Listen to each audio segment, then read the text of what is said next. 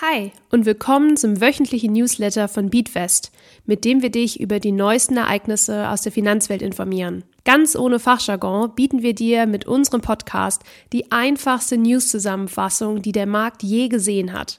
Unsere Beatwest-App ist nun im Apple App Store erhältlich. Investiere mit virtuellem Geld und sieh, wie sich deine Investments am echten Finanzmarkt entwickeln würden. Suche dafür einfach nach Beatwest im Apple App Store. Hi, ich bin Lisa von Beatwest und wir schauen uns jetzt gemeinsam an, ob die EU ihre eigene Kryptowährung rausbringt. Der digitale Euro kommt. Gestern legte die EU-Kommission einen Gesetzesentwurf vor, in dem sie die Einführung des digitalen Euros präsentierte. Österreich und Deutschland sind nach wie vor Länder, in denen die große Mehrheit der Menschen in Bar zahlt. Über 60 Prozent aller Geschäfte werden in den Ländern immer noch mit Bargeld abgewickelt. Der Anteil ist verglichen mit den Niederlanden doppelt so hoch. Ein digitaler Euro, soll der uns unser geliebtes Bargeld streitig machen? Nein, heißt es von Seiten der Zentralbanken, das Bargeld bleibt. Es kommt einfach nur eine neue Bezahlmöglichkeit dazu. Aber was kann er, der digitale Euro, und warum sollten wir ihm eine Chance geben? Den digitalen Euro kannst du dir wie digitales Bargeld vorstellen. Das Bargeld befindet sich dann allerdings nicht mehr in deinem Portemonnaie, sondern in einer Art Wallet, auf das du vom PC oder Smartphone aus zugreifen kannst. Den Ausdruck Wallet kennen wir bereits aus der Welt der Kryptowährungen. Es ist einfach nur ein virtueller Aufbewahrungsort deines Geldes. Der digitale Euro ist aber keinesfalls eine Kryptowährung, da es sich nach wie vor um denselben Euro handelt, der auch bei uns auf dem Konto oder in der Geldbörse sein könnte. Jetzt fragst du dich vielleicht, warum brauchen wir das denn überhaupt? Und gibt es denn nicht schon digitales Geld, wenn ich beispielsweise mit meiner Karte im Supermarkt zahle? Der EU-Kommission geht es darum, die Abhängigkeit der Bevölkerung von Kartenanbietern wie beispielsweise Visa oder Mastercard und Zahlungsdienstleistern wie beispielsweise PayPal oder Klarna zu schmälern. Denn wenn du mal an deine Zahlungen online oder im Laden denkst, ist bei diesen fast immer einer der gerade genannten Anbieter involviert.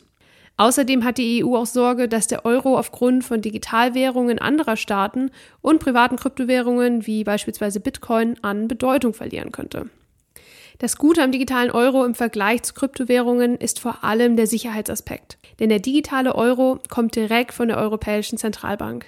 Das hat gleich mehrere Vorteile, wie beispielsweise, dass das Zentralbankgeld nicht verloren gehen kann.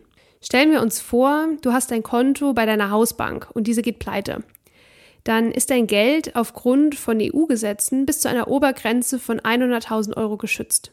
Für den digitalen Euro gibt es diese Grenze nicht, da Zentralbankgeld nicht einer Bankpleite zum Opfer fallen kann. Allerdings arbeitet die EU-Kommission gerade an einer Richtlinie, die auch hierfür eine Deckelung vorsieht. Der Grund? Angenommen, die Presse berichtet schlecht über eine Bank und es ist die Rede von Zahlungsschwierigkeiten.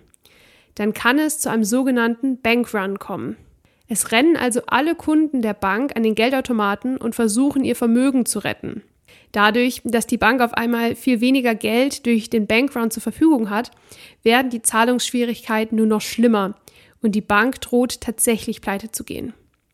Die Bevölkerung würde ihr Geld dann also von der angeschlagenen Bank abziehen und alles in den digitalen Euro stecken. Derzeit wird auch noch über die Akzeptanz des digitalen Euros im regulären Handel gerätselt. Wenn der digitale Euro tatsächlich genauso wie Bargeld funktionieren soll, dann wäre auch jedes Geschäft im Euroraum mehr oder weniger gezwungen, diesen anzunehmen. Ist das überhaupt machbar? Denken wir beispielsweise mal an die vielen Spätis oder Bars, die bis heute noch nicht mal Kartenzahlung akzeptieren. Wie lange würde es dauern, auf einen digitalen Euro umzustellen? Bis der digitale Euro tatsächlich kommt, müssen wir uns allerdings noch ein bisschen gedulden. Frühestens ist es 2026 soweit. Interessant ist übrigens, dass 75 Prozent der Deutschen laut einer Umfrage dem digitalen Euro skeptisch gegenüberstehen. Wir halten also fest. Die EU ist auf Innovationskurs, wenn es um das Thema Geld geht, und das ist pauschal schon mal ein wichtiger und guter Schritt. Um dein Bargeld musst du dir aber keine Sorgen machen, denn der digitale Euro kommt lediglich zusätzlich und du bekämst das Geld direkt von der Zentralbank, was einige Vorteile mit sich bringt. Ziemlich cool, oder? Kommen wir nun zu unserem Themenmonat Finanzen für und mit Kindern. Diese Woche schauen wir uns an, wie beispielsweise Bekannte, Freundinnen und Angehörige deine Kinder unterstützen können. Freunde und Familie können eine wertvolle Rolle bei der Unterstützung des finanziellen Wohlergehens deines Kindes spielen. Wir nennen dir jetzt einige Beispiele dafür, wie sie deine Kinder finanziell unterstützen können, die übrigens nicht immer etwas kosten müssen, sondern auch einfach Zeitgeschenke und Wissensvermittlung sein können. Es ist wichtig, eine klare Kommunikation mit deiner Familie und im Freundeskreis zu pflegen, damit keine Missverständnisse oder falsche Erwartungshaltungen entstehen.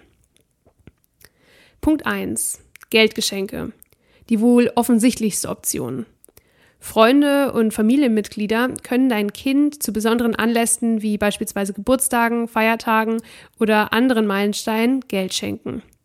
Diese Geldgeschenke können beispielsweise entweder gespart oder in Erlebnisse wie Urlaube investiert werden, welche die persönliche Entwicklung deiner Kinder fördern können. Punkt 2. Finanzierung von außerschulischen Aktivitäten. Ermutige Freunde und Familienmitglieder dazu, die Teilnahme deiner Kinder an außerschulischen Aktivitäten wie Sport, Musikunterricht oder Kunstunterricht finanziell zu unterstützen. Sie können sich an den damit verbundenen Kosten wie Ausrüstung, Gebühren oder Uniform beteiligen, was deinen Kindern helfen kann, ihre Interessen zu entdecken und neue Fähigkeiten zu entwickeln. Stipendien und Zuschüsse. Wenn Freunde oder Familienmitglieder in einer Branche oder Organisation arbeiten, die Stipendien oder Zuschüsse anbieten, können sie deinen Kindern helfen, diese Möglichkeiten zu nutzen. Sie können bei der Bewerbung helfen und deine Kinder für finanzielle Unterstützung oder Bildungsförderung vorschlagen. Möchtest du noch weitere Punkte erfahren, wie bekannte Angehörige und Familienmitglieder deine Kinder unterstützen können? Dann schau jetzt schnell in der BeatWest App nach. unterstützen möchtest, dann freuen wir uns natürlich über ein Abo und über eine 5-Sterne-Bewertung bei deinem Streaming-Dienstleister.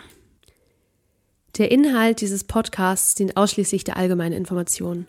Diese Informationen können und sollen eine individuelle Beratung durch hierfür qualifizierte Personen nicht ersetzen. Die hier angegebenen Informationen stellen keine Anlageberatung und keine Kaufempfehlung dar.